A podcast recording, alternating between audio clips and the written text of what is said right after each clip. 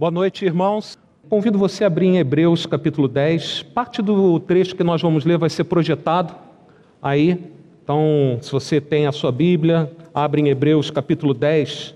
Nós vamos ler os versículos de 21 a 25. Hebreus capítulo 10. Então, Hebreus 10, 21 a 25, fala dessa jornada, diz assim. Eu vou ler na tradução chamada NVI, Nova Versão Internacional que não é diferente da atualizada ou da corrigida que você tem aí, às vezes uma palavra ou outra, né, eu tenho aprendido a apreciar ah, essa versão. Diz assim no versículo 21: Temos, pois, um grande sacerdote sobre a casa de Deus. Está falando de Jesus. Sendo assim, aproximemo-nos de Deus com um coração sincero e com plena convicção de fé tendo os corações aspergidos para nos purificar de uma consciência culpada e tendo os nossos corpos lavados com água pura. Apeguemo-nos com firmeza à esperança que professamos, pois aquele que prometeu é fiel. E consideremos uns aos outros para nos incentivarmos ao amor e às boas obras.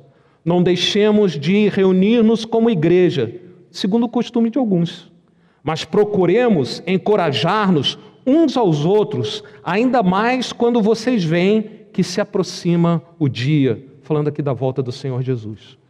Então, o escritor de Hebreus, ele, depois de falar sobre a grande salvação que Jesus nos trouxe, nesse trecho aqui ele nos exorta a cinco atitudes, né? as cinco coisas que nós devemos fazer, traduzidas por cinco verbos que ele usa aqui.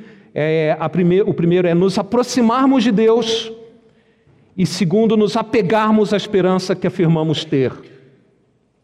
São duas coisas ligadas à pessoa de Deus. Nos aproximarmos de Deus e nos apegarmos à esperança que afirmamos ter, aquilo que nós cremos, aquilo que nós esperamos, ficarmos cada vez mais firmes nessas coisas. Né? Mas ele continua agora com uma outra ênfase: nos considerarmos uns aos outros para nos incentivarmos ao amor e às boas obras e não deixarmos de nos reunir como igreja local, e o quinta coisa é nos encorajarmos uns aos outros à medida que a volta de Jesus se aproxima. Então tem um grupo de atitudes, aqui eu não vou explorar, seria muito bom a gente poder explorar detalhes aqui, mas dois desse, dessas coisas que nós somos chamados a fazer são ligadas a Deus. Nos apegarmos a Deus e a nos apegarmos às promessas dele. E as três outras são ligadas a como nós vivemos uns com os outros. É? A nos considerarmos uns aos outros, não deixarmos de nos reunir, mas nos encorajarmos. Na essência da vida abundante, da vida saudável que Deus deseja para todos os seus filhos, estão esses dois aspectos, esses dois relacionamentos: o relacionamento com Deus e o relacionamento que nós temos como irmãos, como filhos de Deus. A intimidade com Ele e um relacionamento íntimo, amoroso, uns com os outros, com os nossos irmãos. A comunhão, a vida em comum com os nossos irmãos, é parte essencial do plano de Deus para essa peregrinação que nós falávamos aqui. Nós somos missionários, peregrinos, espalhando as boas novas, sendo usados por Deus, e nessa estratégia do Senhor está o fato de nós vivermos uma vida em comum. Aqui o autor usa uma expressão, ele fala para nos consideremos uns aos outros. Essa, esse verbo considerar significa perceber, descobrir o valor. Dizem que a gente só descobre o valor das coisas quando perde. Né? Muitas vezes isso é verdade. Então, aqui o escritor, depois de falar para nos aproximarmos de Deus, permanecermos firmes nas promessas de Deus, fala: descubram novamente o valor dos irmãos consideremos uns aos outros, ele continua para nos incentivarmos ao amor e às boas obras. Quando nós damos o valor que é devido aos irmãos, incentivamos entre nós o amor que é traduzido em boas obras. Eu me lembro que o Sacha é uma pessoa extremamente amável. Eu quero. Então eu sou usado de alguma maneira pelo amor que eu recebo de Deus para com ele, para abençoá-la, boas obras. Consideremos uns aos outros. Mas ele fala também de procuremos encorajar-nos uns aos outros.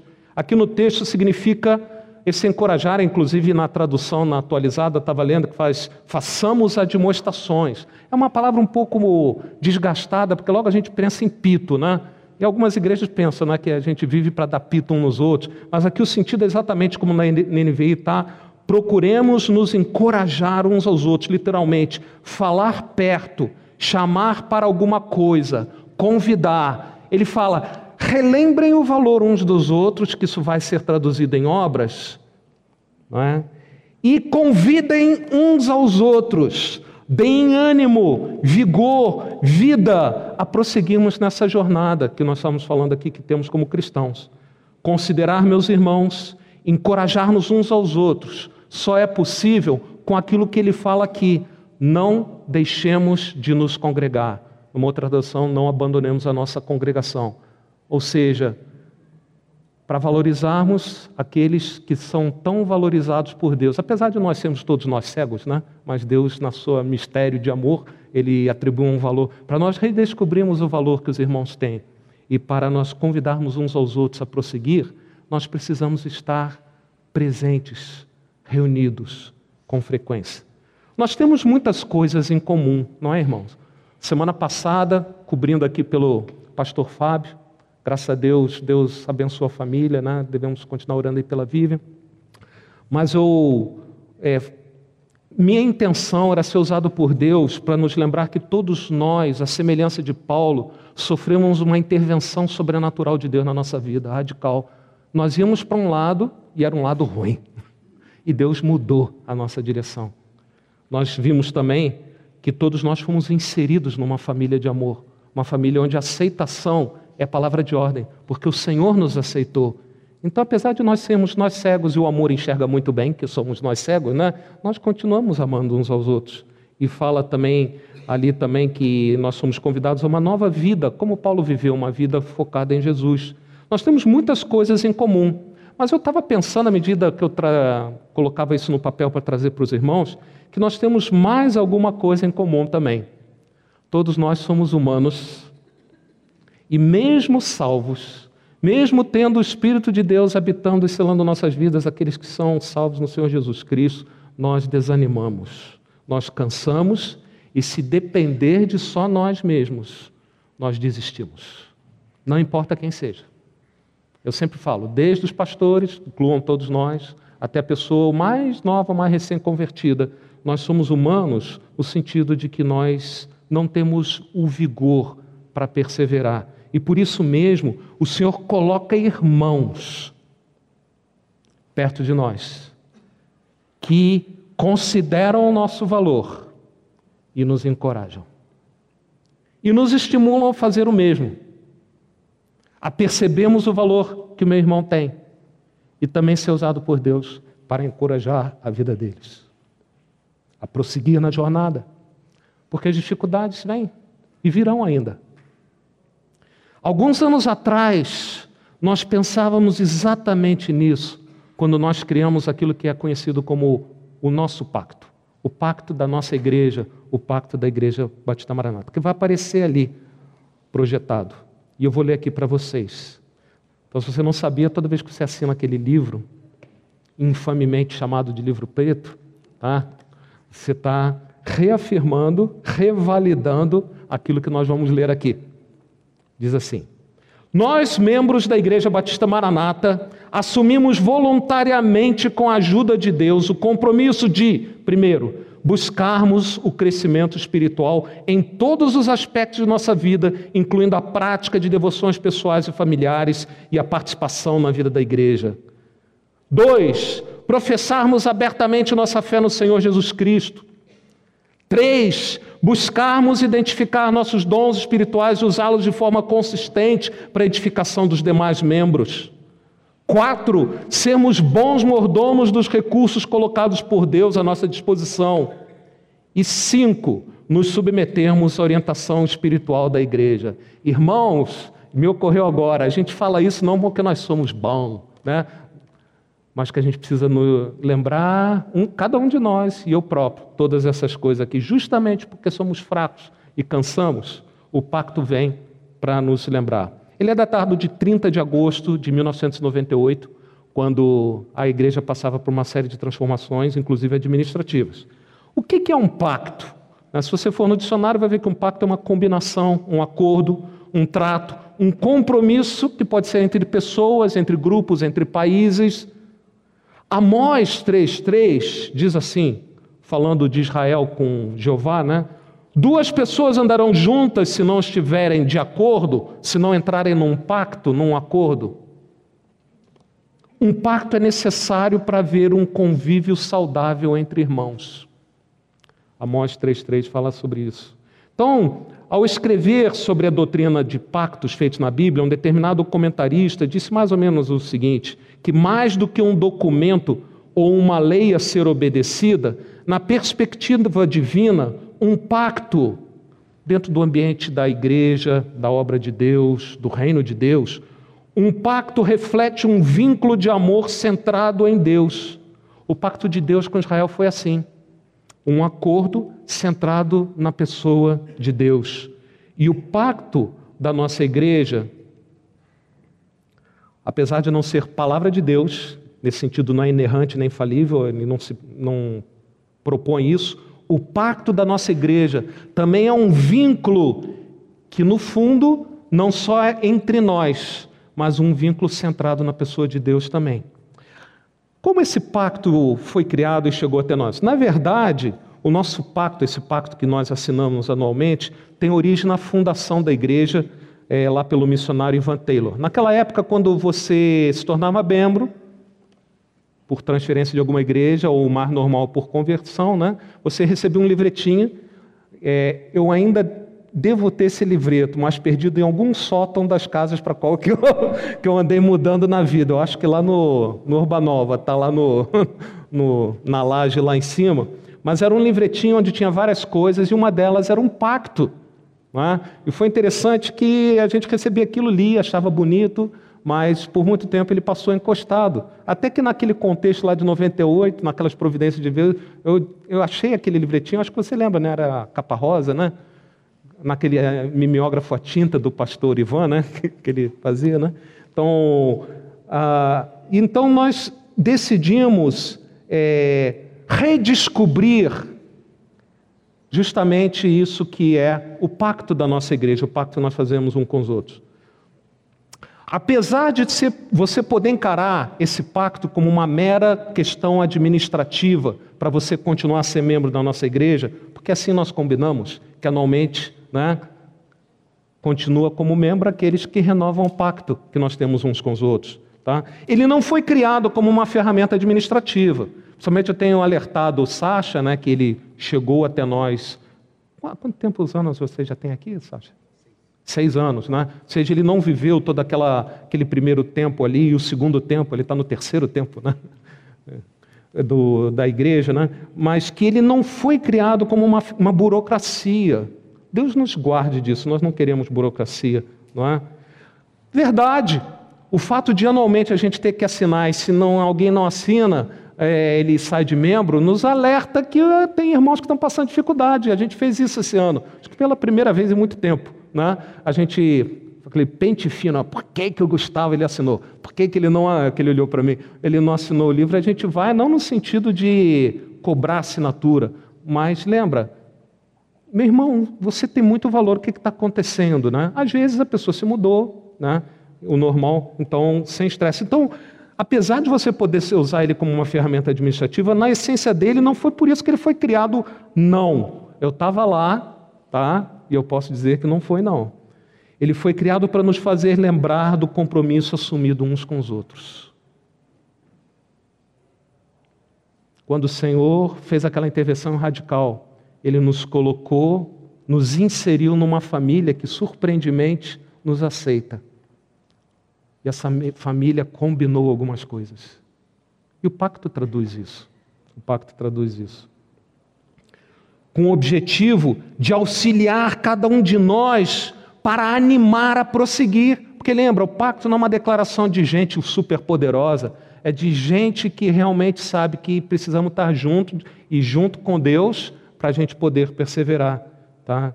A nos animarmos a prosseguir na jornada. Facilmente nos envolvemos com muitas coisas, confundimos prioridades, perdemos o foco, irmãos. Isso é verdade com você, isso é verdade comigo também. Então, o pacto nos ajuda a lembrar, deveria ajudar, nos lembrar, pelo menos uma vez por ano.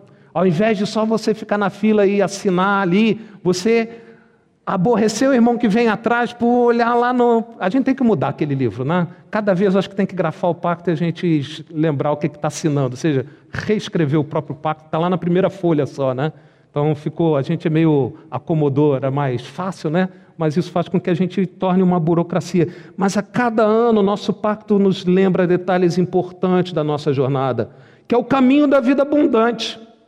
O pacto vivido não só permite que a gente viva em harmonia uns com os outros, mas nos ajuda a experimentarmos aquilo que naquele módulo de simplifica a gente tem falado tanto, né, que é uma vida abundante que o Senhor Jesus veio nos trazer, uma vida que fala que Jesus falou para Marta: Marta, Marta, você está sobrecarregada, muito cansada, muito cheia de coisa, basta uma coisa. Era Ele, bastava Jesus. Tá? Então, qual o conteúdo do pacto? Qual o conteúdo do pacto? Nós não vamos fazer, calma, Sasha, não vamos fazer aqui um estudo detalhado, apenas destacar as ênfases principais. Então, convido você também, à medida que a gente pensar, notar o paralelo que tem com os seis Ds. Uma curiosidade: agosto de 98 foi o pacto. Os seis Ds, historicamente, vieram depois disso. Não me lembro exatamente qual ano, se foi 99 ou 2000. Então, o pacto é alguma coisa que antecede os seis Ds. Mas a nossa mensagem é a mesma. O nosso pacto, a gente não inventou coisa nova. Traduz as mesmas verdades. Nesse sentido, apesar de não ser palavra de Deus, ele nos aponta para princípios bíblicos eternos, que eles sim são inerrantes. Mas vamos lá. Então o pacto começa assim: Nós, membros da Igreja Batista Maranata. Então o foco do nosso pacto não é no que está acontecendo na PIB, na Igreja Cristã Evangélica, na Igreja do Caminho, na Fonte da Vida, né? Que não, o pacto, o foco está no nosso grupo. Na nossa, a gente chama a nossa igreja, a igreja de Jesus, não é? mas na nossa igreja aqui local, né? estamos falando uns para os outros, nós que nos reunimos aqui atualmente no quilômetro 11, onde vai ser amanhã, só Deus sabe. Um dia não vai ser mais aqui, porque vai ser junto do Senhor. Né? Obrigado, né? A gente sente falta dessa interação, realmente, pastor Edson, né? tá, tá certo. Cada um de nós é parte vital no que vai ser dito daqui para frente no pacto. Assim como um corpo humano precisa da colaboração de cada um de seus membros para viver com saúde. Então, nós, membros da Igreja Batista Maranata. Em cada um dos itens aqui eu vou fazer uma pergunta para você, mas principalmente para mim. Tenho feito ela ao longo desses dias. Ao cobrar algo da igreja, uma atitude, um comportamento, eu tenho me incluído como responsável pela solução? Tão simples como o fato de você usar a primeira pessoa do plural. Nós, membros da Igreja Batista Maranata. Cobrar algo da igreja começa por cobrar de mim mesmo. Mas continua. Assumimos voluntariamente, com a ajuda de Deus, o compromisso. Nós não somos obrigados por ninguém a falar o que a gente vai falar, é fazer o que a gente diz que vai fazer. Mas de vontade própria declaramos essa aliança, esse pacto, esse acordo, esse compromisso uns com os outros. Ao mesmo tempo que a gente reconhece que sem a ajuda de Deus, sem a graça do Senhor, vai ser impossível cumprir o que nós estamos falando. É palavra vazia, se a graça de Deus não estiver permeando, encharcada ali no nosso meio. Dependência da graça. Os, de, os seis deles estão, estão aí no pacto apesar de ser cinco só declarações, estão lá, né? Como é verdade, nós desenvolvemos a nossa salvação, porque Deus opera isso, o querer e o realizar. Filipenses capítulo 2, né? A pergunta que eu tenho para mim e para você aqui é: desejo realmente pagar o preço voluntariamente de prosseguir nessa jornada com os irmãos, com a ajuda de Deus?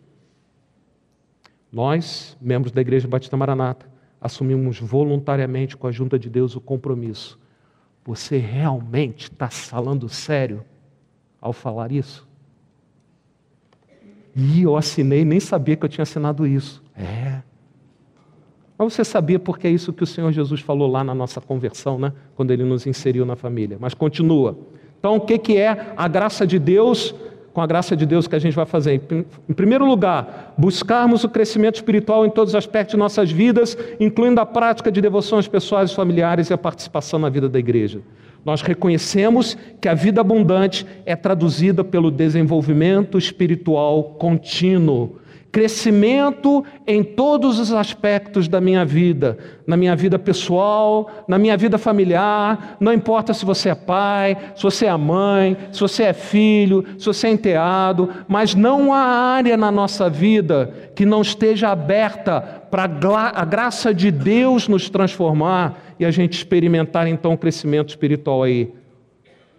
É mais um D também, quando fala em dedicação ao corpo, porque é crescimento na vida em comum aqui também. Né? A pergunta aqui seria: hoje eu estou mais perto, mais íntimo de Deus e dos meus irmãos, ou tenho desanimado na busca de crescimento? A gente já treme quando fala, hoje eu estou mais perto de Deus. Quando eu era do Ministério de Louvor, lembra, tinha aquela dinâmica, eu acho que você ainda usa de vez em quando, né? que nota Deus dá para o relacionamento que você está tendo com Ele. Né? Ah, aquilo era fazia a gente pensar, né? que nota Deus daria para o relacionamento que você está tendo com Ele. Né? Mas não é só intimidade com Deus, lembra de Hebreus capítulo 10? Nós temos um grande Salvador que nos convida a nos achegarmos a Deus, confiarmos nas promessas que Ele fez, mas nos achegarmos uns aos outros, dando valor e encorajamos. Mais uma coisa, professar, é longo, hein? Esse negócio do pacto aí. Então, buscar o crescimento espiritual, professarmos abertamente nossa fé no Senhor Jesus Cristo. Não nos envergonhamos de sermos cristãos. Irmão, vamos ser sinceros. Algum momento da sua vida você já passou por um por essa coisa tão terrível que Pedro passou, né? Lá no, naquela noite lá que Jesus foi traído, foi preso. De uma maneira ou outra, pelas nossas atitudes, nós não mostramos que nós seguimos a Jesus. Para não falar coisa pior até, né? Nos envergonhamos às vezes, achamos que não é politicamente correto. Às vezes você fala besteira, não era para falar o que você falou, né? não estou falando disso. Né? É para você ter abertura, para não se envergonhar. Porque se envergonhar de ser cristão, na essência, é em se envergonhar daquele que nos amou, nos buscou, nos salvou, nos radicalmente transformou, nos tirou daquele caminho de destruição e nos colocou nessa milha. Então, nós compartilhamos as boas novas do Evangelho, não apenas com palavras vazias, mas nossas vidas, nossas ações refletem a pessoa de Jesus. A minha vida, isso é semelhança a Jesus. Não é conhecer mais a Bíblia, é viver mais como Jesus viveu aqui entre nós. Demonstração de amor ao perdido. Então, com o pacto, nós convocamos uns aos outros para isso. Nós concordamos que nós precisamos nos lembrar de professar abertamente nossa fé no Senhor Jesus Cristo. A pergunta não poderia ser outra, né? Minha vida e minhas palavras têm de fato apontado o caminho da vida Jesus para aqueles perto de mim? Quem se chega perto de mim vê Jesus? Continua o pacto. Buscarmos identificar nossos dons espirituais e usá-los de forma consistente para edificação dos demais membros. Dons espirituais em exercício é um dos seis Ds. Cada um de nós é parte essencial, colocada e capacitada por Deus no nosso meio. É interessante, é meio maluco, né? Ao mesmo tempo que nenhum de nós, a obra de Deus não depende essencialmente de nenhum de nós, cada um colocado por Deus é indispensável na obra de Deus. Ah, tem coisa que a gente pensa que é, entende, né? Ao mesmo tempo, nós não somos nada, mas somos usados por Deus e somos insubstituíveis. Por isso, quando eu deixo de exercer os meus dons, não só estou afetando a mim, mas afetando a nossa família. Não apenas eu exerço os dons para me sentir bem ao fazer determinado exercer determinado ministério, mas para abençoar, edificar os irmãos e outras pessoas mesmo. Não é? Então nós fazemos isso. Preciso que Deus me mostre como posso fazer isso, conhecer os meus dons e vivê-los. Você, membro da igreja, mesmo que não fez rede ministerial, você assinou um pacto que você procurar descobrir e colocar em exercício os dons que Deus te deu. Nós precisamos de você. Perseverar em colocar os meus dons a serviço do reino. É tão bonito, às vezes, o começo de um ministério. Perseverança, no passado a gente falava, era é a prova dos nove. Né? Aquilo que a gente vê se a pessoa recebeu ou não aquele ministério. Por que, que o Marcelo continua lá? Ele é meio maluco, né? Perseverança é alguma coisa que Deus dá junto com os dons que Ele concede e não está em nós. Aquele parque lá viu muita lamentação sua, né, Marcelo? Depois você conta aí em tempo oportuno, né? As árvores viram você chorando muito lá, né? Mas vamos lá. Pergunta: Tenho me esforçado em servir as pessoas através dos dons que Deus me confiou?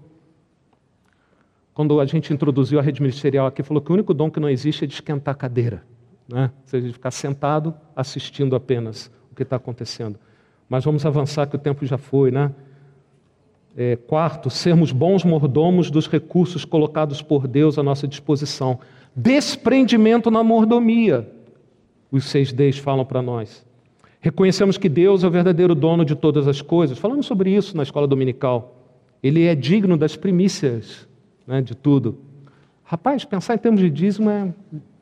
Convido você a pensar em termos de primícias. Aí uma revolução vai acontecer na nossa vida. Né?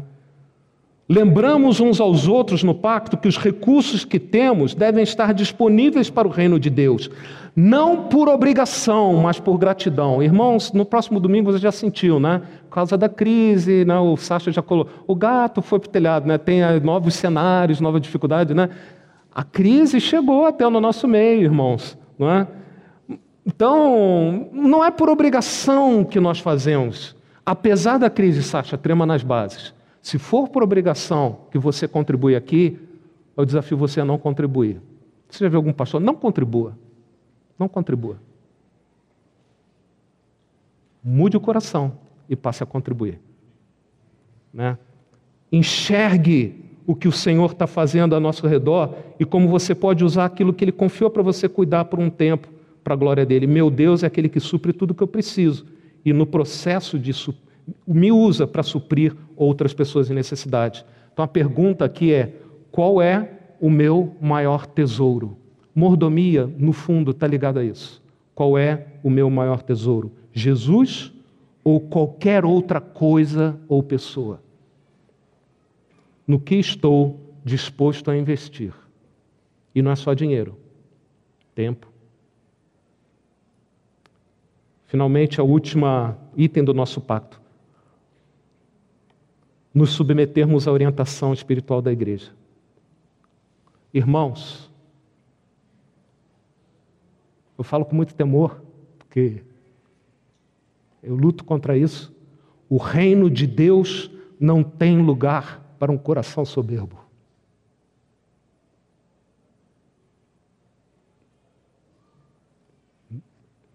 Quem tem um coração soberbo não tem lugar no reino de Deus. É difícil obedecer ao que outras pessoas nos mandam. É difícil para você, é difícil para mim. Por isso mesmo é que nós tomamos esse compromisso aqui no pacto, nos lembrar uns aos outros que a rebeldia é algo terrivelmente destruidor. Por isso nós nos submetemos. Às vezes até sem concordar. A orientação espiritual da igreja. Interessante. Apesar de não ser inspirado, a gente pensou, né? não foi escrevendo só, né? Não é a orientação dos pastores, mas é a orientação da igreja. Sem dúvida, o Senhor Jesus confiou a supervisão, o cuidado da igreja irmãos conservos, né, que são chamados pastores. Mas a autoridade dos pastores, eu falo isso na posição de um dos pastores reconhecido aqui, a autoridade dos pastores vem por serem reconhecidos assim pelo grupo de irmãos, que é a igreja. Nós só temos autoridade porque a igreja do Senhor Jesus se submete a isso. Reconhece que Deus nos colocou nessa responsabilidade de zelar. Então, irmãos, rebeldia contra os pastores colocados por Deus é rebeldia contra o grupo de irmãos, contra a igreja. Em última análise, é rebeldia contra Deus, contra o Senhor Jesus. Paulo, Paulo, por que me persegues? Quem Paulo perseguia? Os cristãos. Rebeldia contra o povo de Deus é rebeldia contra o próprio Deus. Então a pergunta que eu tenho aqui é: tenho me alegrado com o fato de Jesus ter colocado irmãos para me orientarem na minha jornada cristã? Na ordenação do, do Sacha, eu falei: não cobremos do Sacha e do Fábio perfeição. Estava dando um golpe, né? Ou seja, não cobra de mim também, não, né? nem do pastor Edson. Jesus colocou Pedro para cuidar da igreja, que estava sendo restaurada ali na beira do Mar da Galiléia, porque ele tinha negado o Senhor Jesus mas ele tinha o poder para fazer aquilo que Jesus estava convocando, porque ele recebeu de Jesus a graça para fazer aquilo que Jesus estava falando para ele fazer aqui, também é o que acontece conosco. Concluindo, irmãos, para passar a palavra, vamos cantar e depois o pastor Sacha vai ver a segunda parte. O livro do pacto não deve ser apenas assinado. A cada ano precisamos reler e pensar no pacto assumido para que ele tenha o efeito que planejamos lá atrás, de nos animar a continuarmos na nossa jornada. O pacto não é um documento perfeito, não é a palavra de Deus, embora seja baseado em princípios bíblicos, mas pode ser sim muito útil, à semelhança dos seis Ds, para zelarmos por nossas vidas individualmente. E quando nós zelamos pela vida, a nossa vida individualmente, nós zelamos também pela saúde, pela unidade do corpo. Então, o melhor lugar do mundo, a melhor igreja do mundo, se você quiser trazer para mais perto, é exatamente a igreja onde o Senhor deseja que eu esteja, onde Ele me colocou para abençoar e ser uma bênção. Por isso, o pacto é para nós. A melhor igreja do mundo, se você é membro dessa igreja, desculpe os visitantes, não é nada contra a sua, né? Mas para nós tem que ser a nossa igreja. Sabe por quê? Não porque a gente é bom. Não porque o pastor Edson né, domina né, a palavra de Deus, profeta entre nós. Não. Porque é onde Deus me colocou para ser abençoado e me fazer uma bênção para esses irmãos também. A cada ano, ao assinarmos o pacto, nós somos lembrados disso. Reacendemos a percepção do valor dos nossos irmãos e convidamos uns aos outros, começando por nós mesmos, a continuar na nossa jornada com Jesus. Pois, no fundo, a motivação para termos o nosso pacto é exatamente a pessoa do Senhor Jesus Cristo. Incentivamos uns aos outros a continuar a seguir o Mestre. Esse é o nosso pacto.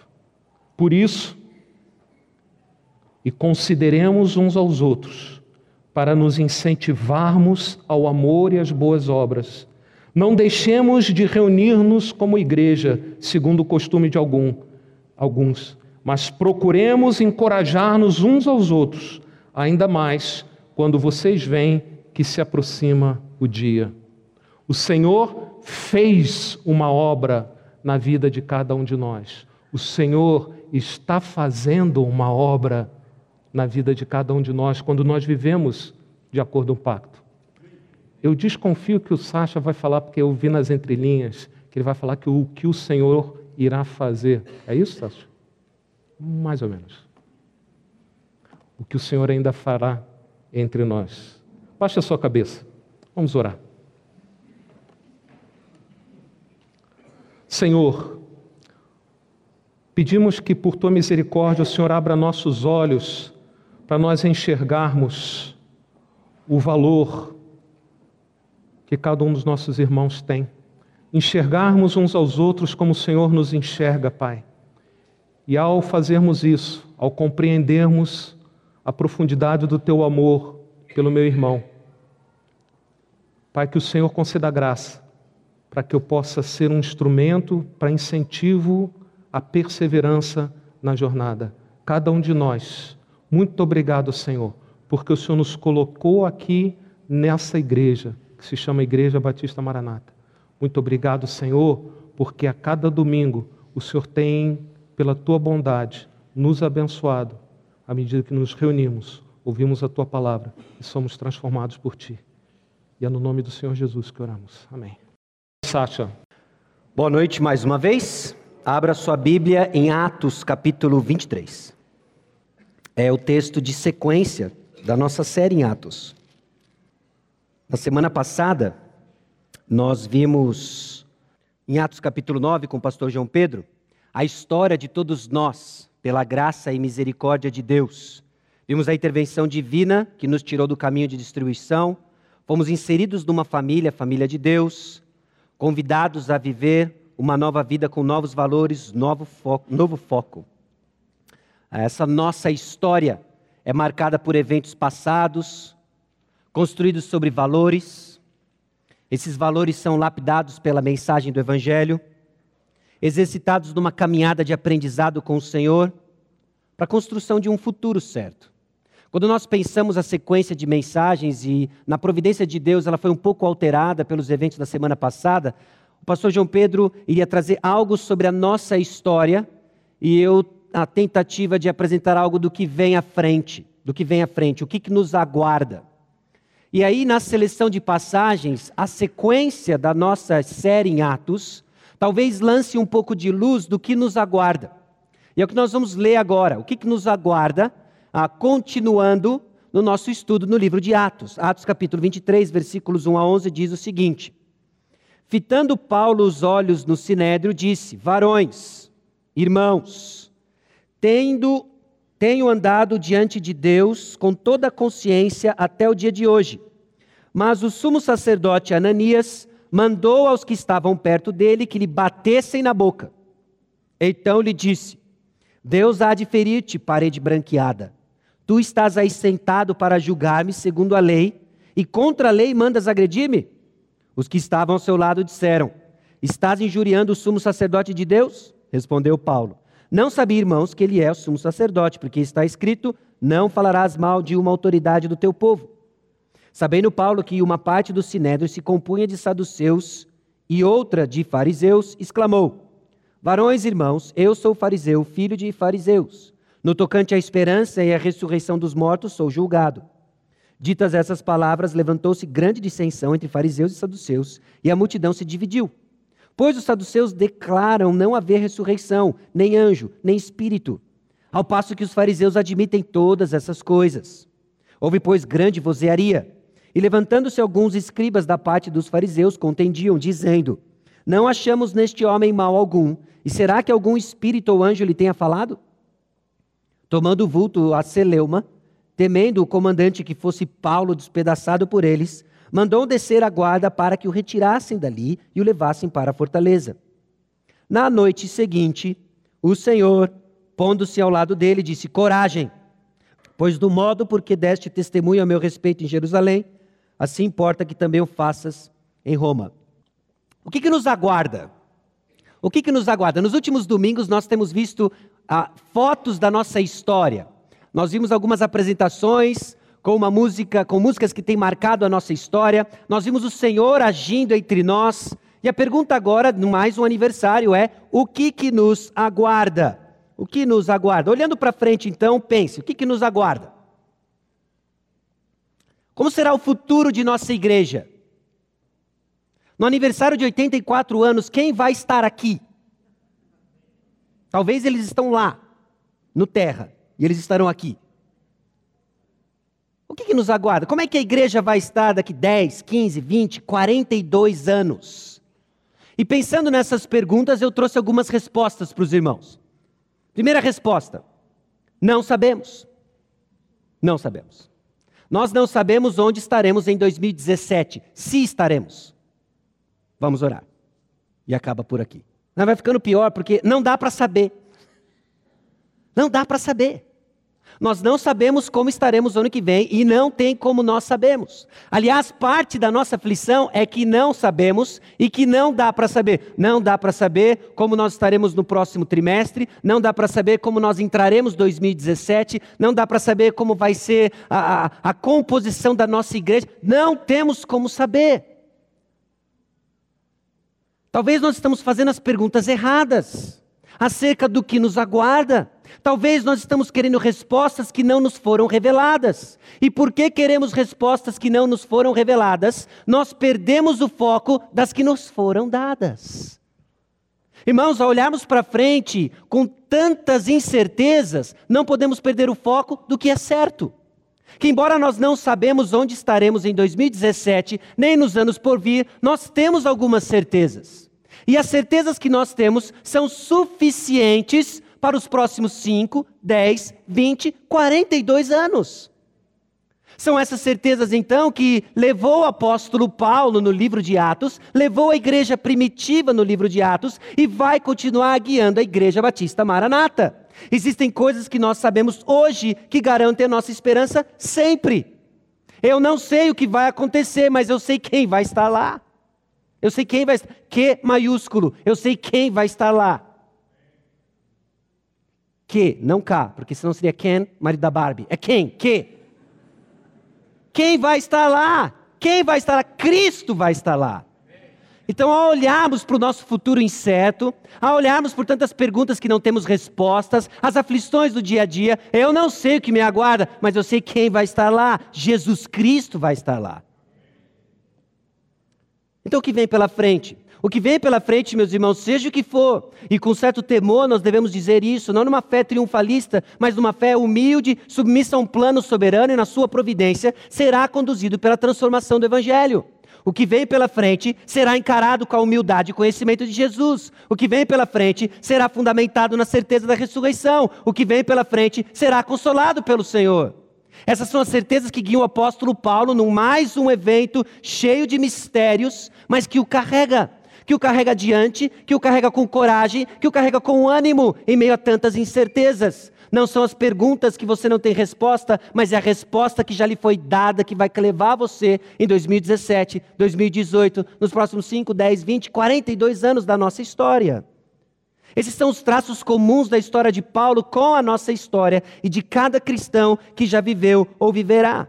Então, primeiro, somos conduzidos pela transformação do Evangelho. Versículo 1 do capítulo 23, o apóstolo Paulo olha bem para aqueles que os perseguiam, olha bem para o sinédrio, repleto de homens corruptos que queriam a cabeça dele num prato, e diz para eles: Eu tenho andado diante de Deus com uma boa consciência. Paulo é conduzido pela transformação do evangelho. Essa boa consciência diante de Deus guiava o apóstolo Paulo em meio a tantas incertezas. Irmãos, olhemos para o que é certo. O que é certo é que Jesus Cristo venceu a morte, venceu o pecado, o túmulo está vazio e continua nos transformar. Isso é certo. Isso é certo. Então, que isso sature o coração da Igreja Batista Maranata diante de anos de incerteza, diante de cenários indefinidos, olhemos para o Senhor Jesus Cristo. Isso se aplica a nós como um todo, isso se aplica a você como indivíduo. O que lhe aguarda, eu não sei, eu sei quem está lá, é Jesus Cristo.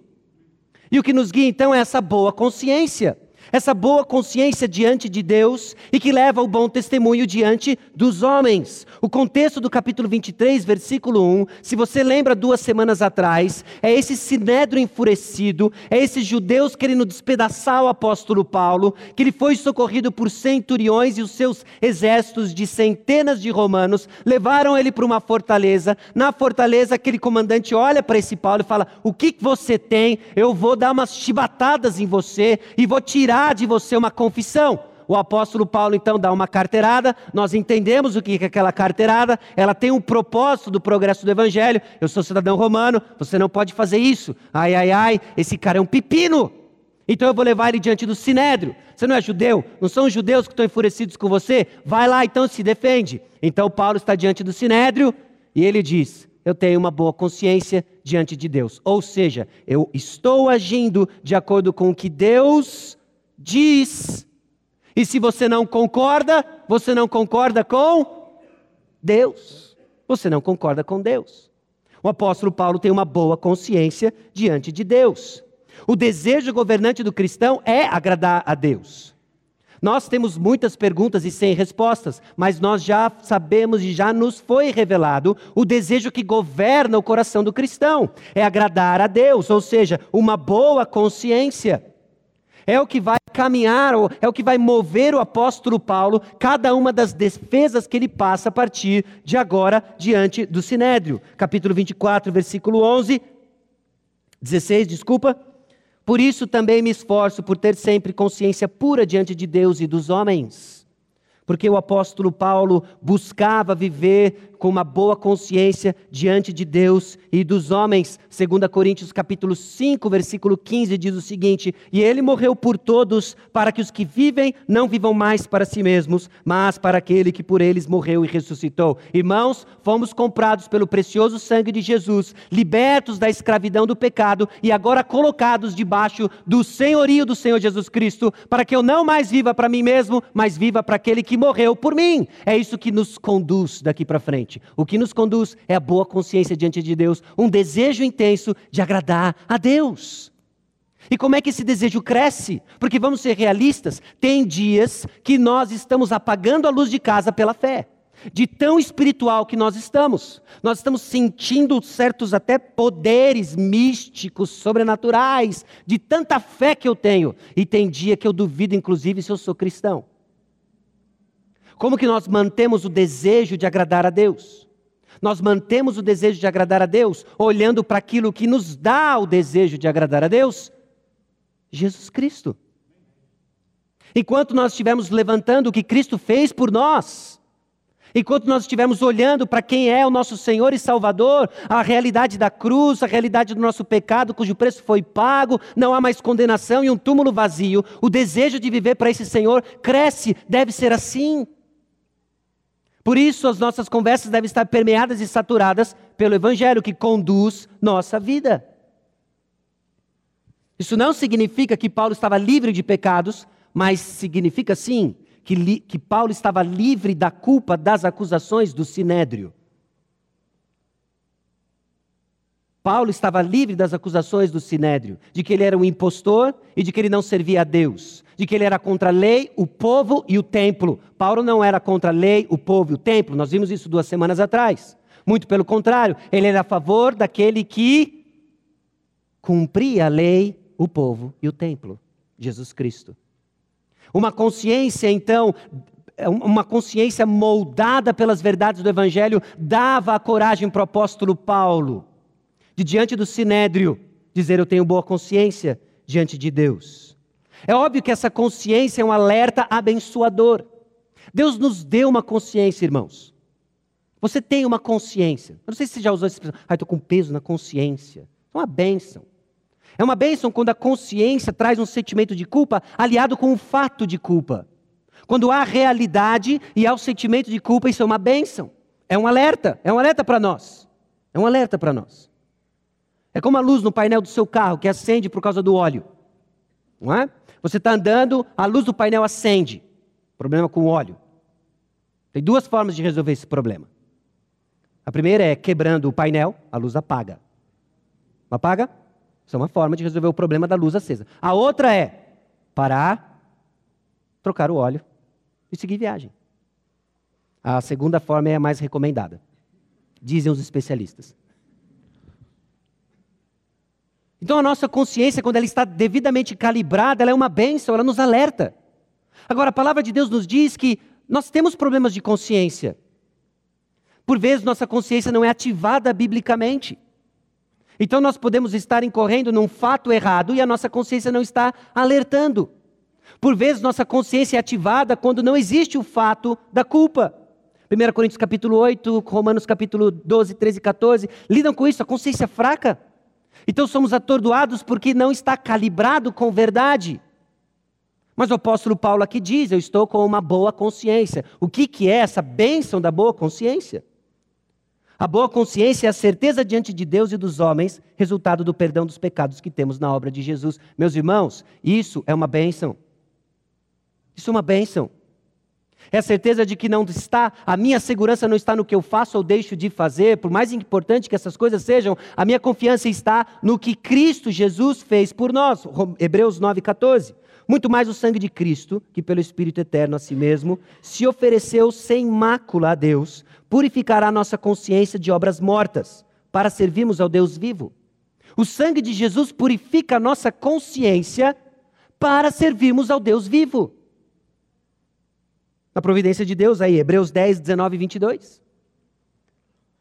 Resultado do perdão do pecado na obra de Jesus, tendo, pois, irmãos, intrepidez para entrar no Santo dos Santos pelo sangue de Jesus, pelo novo e vivo caminho que ele nos consagrou pelo véu, isto é, pela sua carne, e tendo grande sacerdote sobre a casa de Deus, aproximemo-nos com sincero coração, em plena certeza de fé, tendo o coração purificado de má consciência e lavado o corpo com água pura. Paulo não estava diante do sinédrio na confiança do que ele fez ou deixou de fazer. Paulo estava com confiança diante do sinédrio pelo que Cristo Jesus fez em seu favor. Meus irmãos, a nossa, a nossa consciência encontra descanso no que Cristo fez em nosso favor. E essa consciência que tem a sua transformação operada pelo Evangelho é o que move a coragem de um cristão contra as acusações de Satanás. Ah, você é crente? Você é um cara de pau. Depois de tudo que você fez, você ousa sentar na igreja. É muito fácil sorrir no domingo, mas eu sei o que pega de segunda a sábado. E são acusações? E são acusações. E se você não estiver devidamente protegido com o que Cristo Jesus fez com você, você sucumbe. Você sucumbe diante do sinédrio. E o apóstolo Paulo então enche o peito e diz: Eu tenho a consciência boa diante de Deus, porque a sua confiança não estava nele, mas nos méritos de Cristo Jesus. Irmãos, eu não sei o que nos aguarda, mas eu sei quem deve nos conduzir. A realidade de que eu não importa o que aconteça e onde nós coloquemos o pé, Jesus Cristo já pagou e está pago uma vez por todas. Essa é a convicção e é isso que nos atrai a servir esse Jesus. Ela confronta a má consciência. A boa consciência, seguro de que Cristo fez por nós, confronta a má consciência. É certo que o Sinédrio deve ter olhado para Paulo e falado assim: quem ele pensa que é? Para dizer que ele é um justo diante de Deus. E a razão pela qual isso acontece não é muito diferente do que João descreve para nós do que foi quando a luz veio entre nós. A luz veio ao mundo e os homens amaram mais as trevas do que a luz, porque as suas obras eram más. Pois todo aquele que pratica o mal aborrece a luz e não se chega para a luz, a fim de não ser arguidas as suas obras. O apóstolo Paulo estava diante de talvez o sinédrio mais corrupto da história do judaísmo até então. E a luz de Cristo brilha nesse apóstolo, confrontando o sinédrio, que amava as trevas e desprezava a luz. O que vem então é o resultado, meus irmãos, de vivermos com a boa consciência guardada pelo Evangelho. Porque o que nos aguarda é sim o que Cristo fez por nós, e o que nos aguarda é sim como o que Cristo sofreu por ter sido luz. Se somos a luz de Cristo, esperemos então o mesmo destino de Cristo. Que nós somos chamados a encarar o presente com humildade e conhecimento de Jesus. Nós vamos encarar o futuro focados na humildade de Cristo Jesus e no conhecimento de Jesus. Nos versículos 2 a 5 é esse episódio estranho em que o apóstolo Paulo confronta o sumo sacerdote pela punição sem julgamento.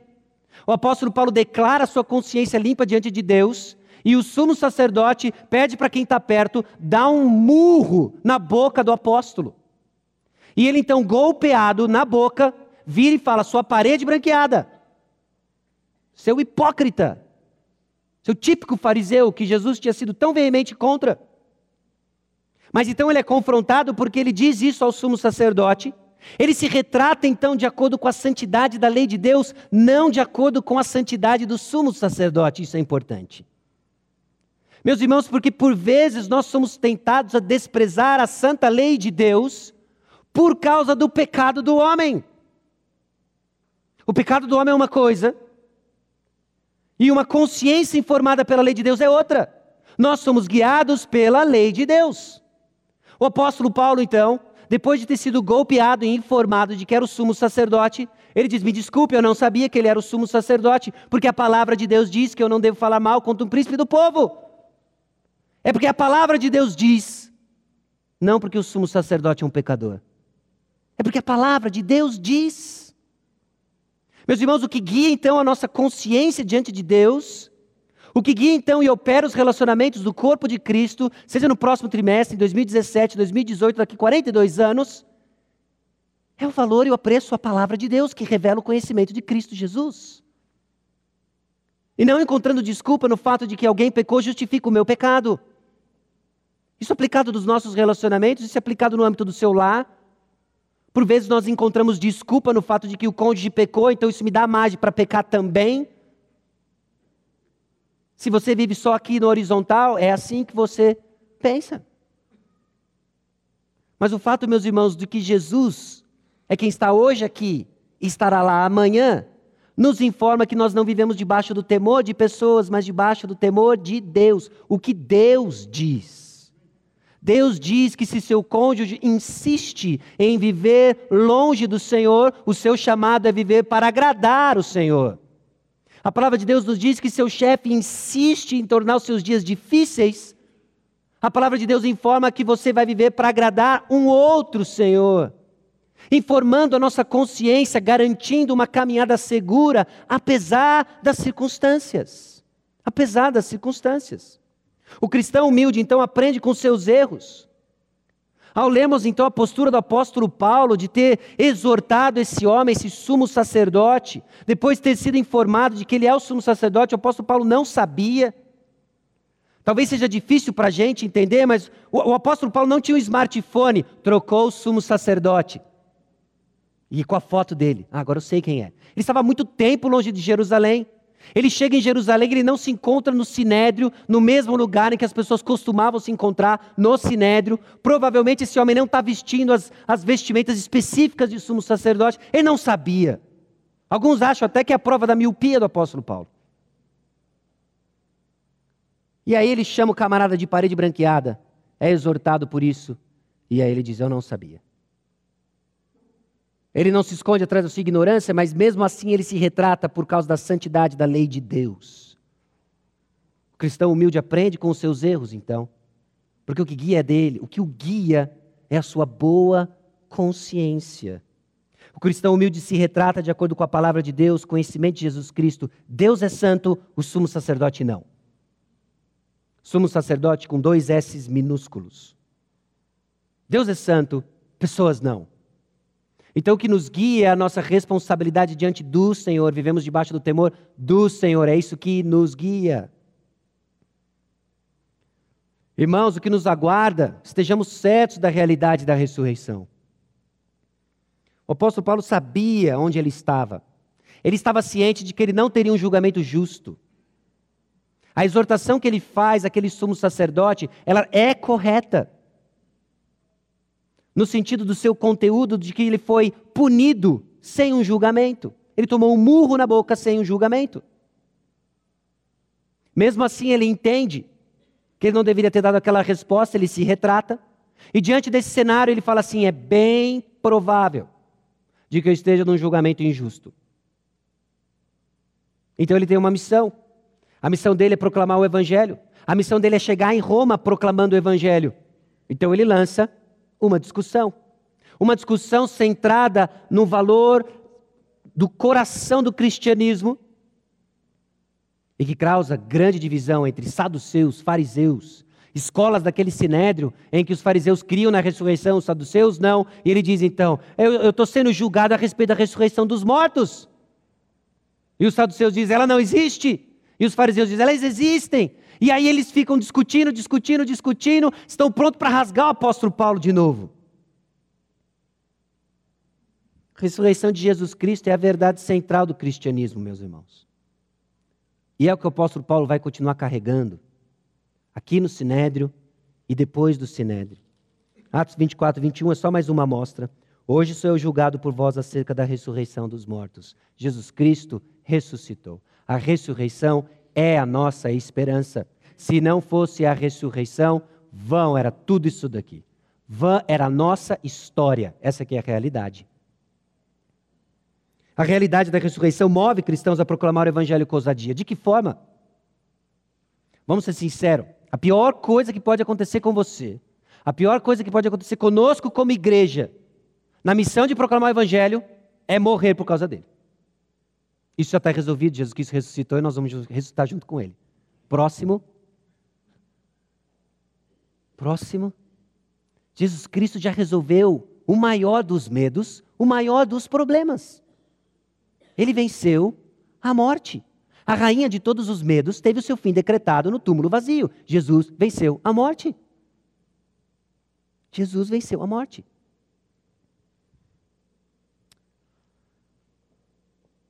Romanos 8, 18 em diante, eu vou ler apenas alguns versículos. O apóstolo Paulo deixava com que a realidade da ressurreição guiava a sua ousadia e seus passos. Note aqui. Porque para mim tenho por certo que os sofrimentos do tempo presente não podem ser comparados com a glória a ser revelada em nós. Os sofrimentos do tempo presente não podem ser comparados com a glória a ser revelada em nós. Meus irmãos, o que, que nos aguarda? Só tem uma coisa que é certo: além da pessoa do Senhor Jesus Cristo, tribulações. E elas são intensas. O apóstolo Paulo não minimiza as tribulações. O apóstolo Paulo não diz que é frescura. O apóstolo Paulo não diz que a sua dor, ela é pequena, para de frescura. Ele não diz isso. Ele coloca em perspectiva. E quando nós colocamos as provas na perspectiva do peso da glória que nos aguarda, elas se tornam pequenas. Porque o que nos aguarda é infinitamente melhor. A ressurreição, então, meus irmãos, é o combustível da ousadia e da nossa perseverança. Vamos ser francos, nós lutamos em ser perseverantes. É difícil. É difícil. Por vezes a impressão que dá é que o mais sensato a fazer é jogar a toalha. Eu não aguento mais. Eu não aguento mais. Isso em algum momento toca o coração de cada um de nós. Não dá. Está difícil, é impossível, a luta é intensa demais, eu estou perdendo. Jesus Cristo ressuscitou. Jesus Cristo ressuscitou. Nós temos então que nos reunir e nos exortar, encorajar mutuamente. Jesus Cristo ressuscitou. Seja você um marido cansado, uma esposa cansada, um pai desanimado, sem esperança seja você lutando com a solidão, Jesus Cristo venceu a morte. Então nós somos consolados pelo Senhor. Depois de todo aquele tumulto, depois de mais uma vez quase ser despedaçado pela multidão, e os guardas tudo olhando para ver o que ia acontecer e tiraram o apóstolo Paulo rápido de lá. Na noite seguinte, o próprio Senhor pondo-se ao lado dele, disse: Coragem, coragem. Pois do modo por que deste testemunho a meu respeito em Jerusalém, assim importa que também o faças em Roma. Paulo é visitado pelo próprio Senhor que o chama a coragem. Meus irmãos, nós recebemos o consolo do Senhor. Nós recebemos o consolo do Senhor. Não sabemos o que nos aguarda, mas o Senhor estará lá.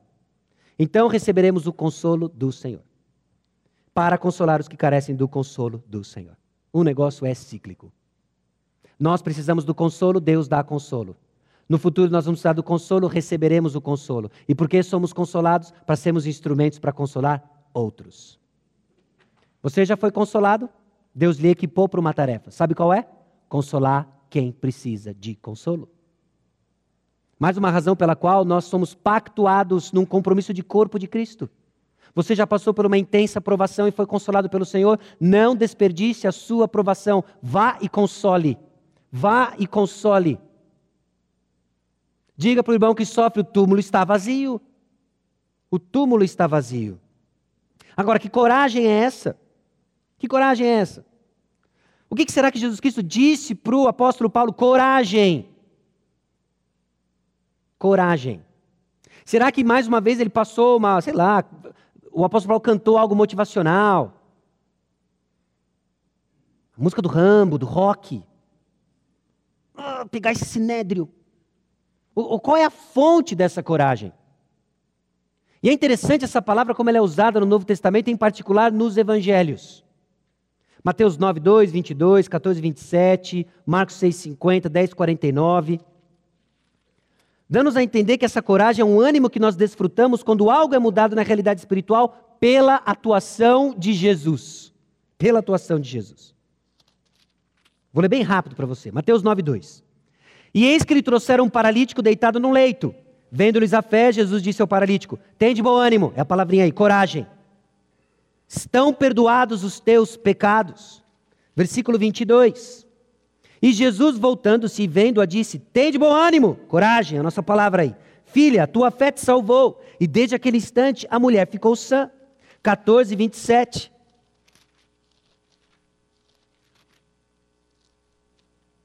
Mas Jesus imediatamente lhe disse: Tem de bom ânimo, sou eu, não temais. Em que contexto? Quando os discípulos estão no meio de uma tempestade, Jesus aparece como que um fantasma andando no mar, e ele diz: Coragem, sou eu. Marcos 6,50. Pois todos ficaram aterrados à vista dele, mas logo lhes falou e disse: Tem de bom ânimo, sou eu, não tem mais. Mesmo episódio. 10,49. Parou Jesus e lhe disse: Chamai-o, chamaram. Então o cego dizendo: Tem bom ânimo, levanta-te, ele te chama. Jesus curou um cego. Tem de bom ânimo. João 16, 33.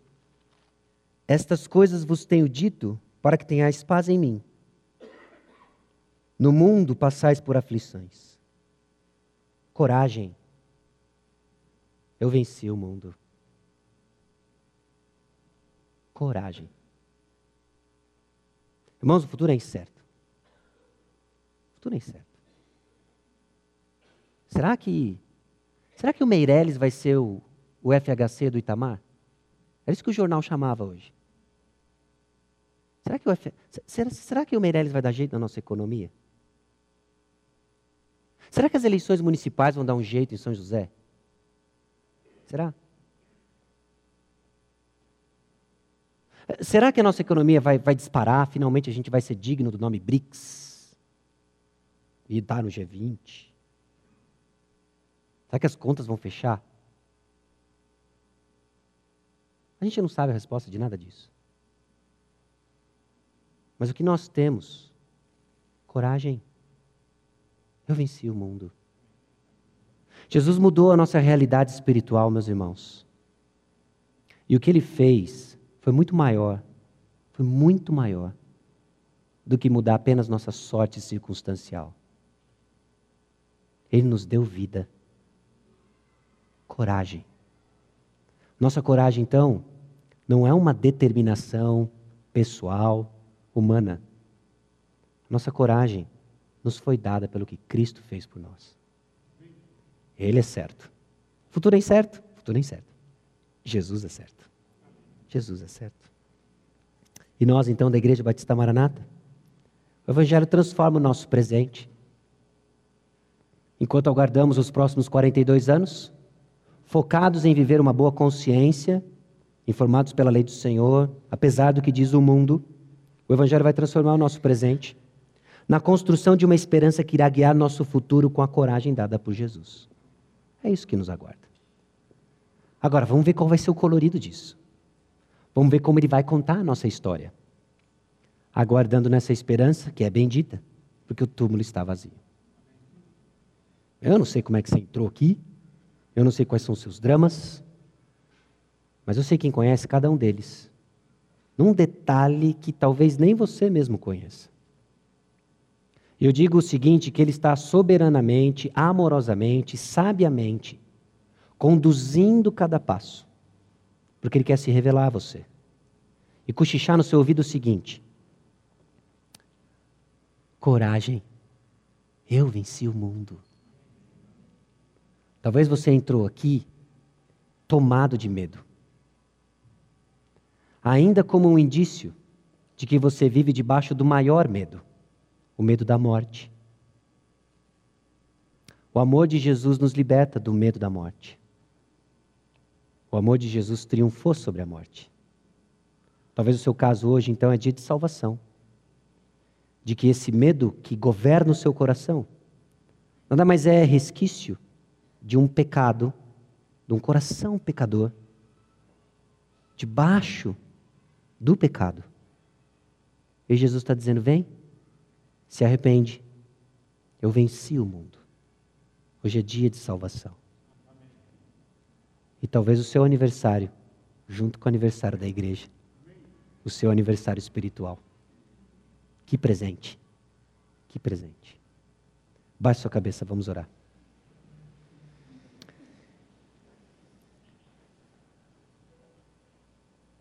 Senhor nosso Deus e Pai, nós chegamos diante do Senhor com tantas perguntas, num contexto cheio de incertezas. Mas conceda-nos a graça, ó Deus, de não focarmos em certezas. Nós somos um grupo de pessoas e confessamos diante do Senhor que, por vezes, nossas ansiedades, preocupações, vêm sim, ó Deus, do fato de olharmos perguntas que não temos respostas e as perguntas erradas, que não pertencem a nós. E não estamos olhando para a resposta certa. Jesus venceu o mundo. Coragem. Assim como o apóstolo Paulo foi consolado pelo Senhor, teve seus ânimos, ó Deus, recobrados para continuar pregando o Evangelho. Reanima, ó Deus, o coração da tua igreja. Temos passado circunstâncias adversas, ó Deus, nas últimas semanas enfermidade do pastor Edson, perguntas, ó Deus, que temos, e que o Senhor é a resposta suficiente, guiando a nossa prática diante de uma boa consciência diante do Senhor.